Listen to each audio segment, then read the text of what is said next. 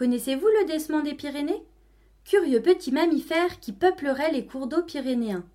Suivez pas à pas un jeune photojournaliste qui rêve de réaliser les premières images subaquatiques de cet animal dans son milieu naturel. Cette lecture, chapitre après chapitre, vous mène à la rencontre des acteurs du territoire qui contribuent à faire sortir de l'ombre l'un des mammifères les moins connus de France. Chapitre 5 Retour aux sources.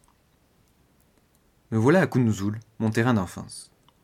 Je ne compte pas les heures d'affût au bord de la rivière pour tenter de voir le temps recherché d'essement des Pyrénées.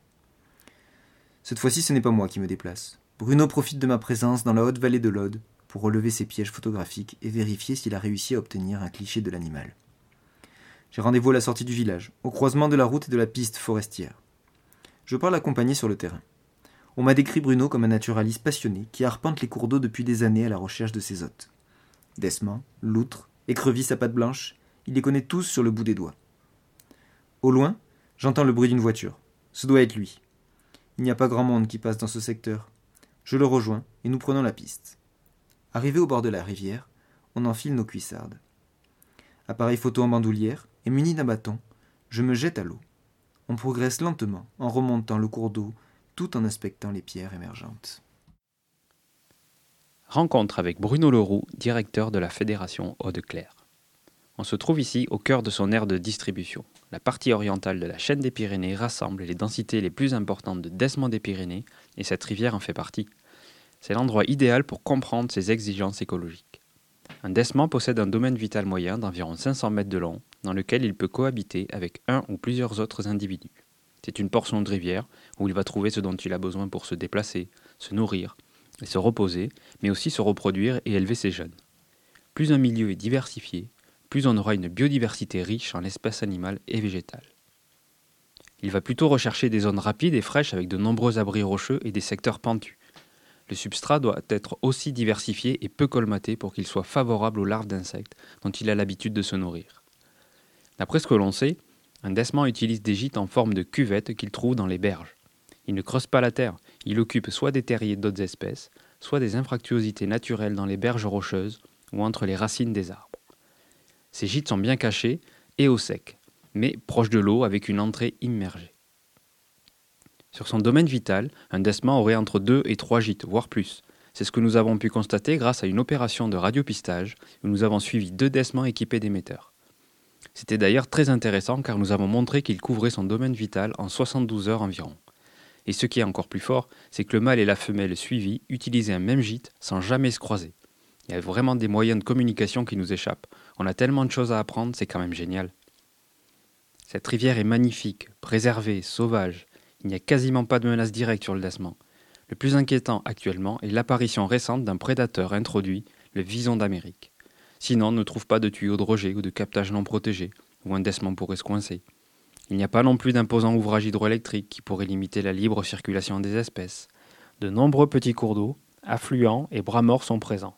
Ils peuvent servir de zone refuge en cas de perturbation importante du cours d'eau principal. Grâce à l'étude génétique des fesses de Desman, on a pu mettre en évidence des déplacements conséquents. Des individus ont parcouru plus de 18 km de l'aval vers l'amont de l'Aude en l'espace d'une année. C'est une incroyable découverte qui remet en cause nos connaissances et qui nous pousse à appréhender la préservation d'une population à une échelle beaucoup plus grande. En face de ce tas de cailloux, j'ai placé un piège photographique. Je vais vérifier les piles et changer la carte. Je l'ai placé ici car j'y trouve régulièrement un crottier de Desman nous sommes en train de tester différents appareils photographiques pour voir si nous sommes capables de le photographier. Pour l'instant, ce n'est pas très concluant, il ne se laisse pas détecter facilement. Mais je suis confiant et têtu. Fin de la balade. Bruno est intarissable. C'est bel et bien un naturaliste passionné. Au moment de sortir de l'eau, nous croisons un pêcheur qui semble le connaître. Et là, surprise. Il nous informe qu'il vient de voir à l'instant un desman mort, au bord de l'eau, juste au pied du pont. Aussitôt nous le suivons. Et là, effectivement, gît le cadavre d'un desman en piteux état. Cette découverte inquiète Bruno. Quel imprévu. Il sait qu'il doit le récupérer et repart à sa voiture chercher de quoi le conserver. De retour, comme sur une scène de crime, Bruno questionne le pêcheur et réalise quelques images avant d'embarquer ce pauvre desman. Un coup de téléphone au conservatoire qui va le récupérer et le transporter chez les vétérinaires de l'équipe en charge des autopsies. Décidément, je ne suis pas au bout de mes surprises. Jamais je n'aurais pensé assister à l'autopsie d'un décement. Le rendez-vous est fixé à la semaine prochaine.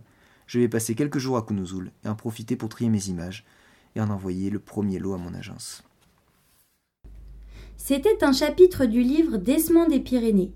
Vous pouvez poser vos questions aux auteurs du livre à l'adresse gmail.com. Un dernier podcast permettra de répondre aux questions. N'oubliez pas de vous abonner pour rester informé. Vous pouvez aussi commander le livre Décement des Pyrénées, illustré de dessins et photographies inédites sur le site www.desmentmasqué.com.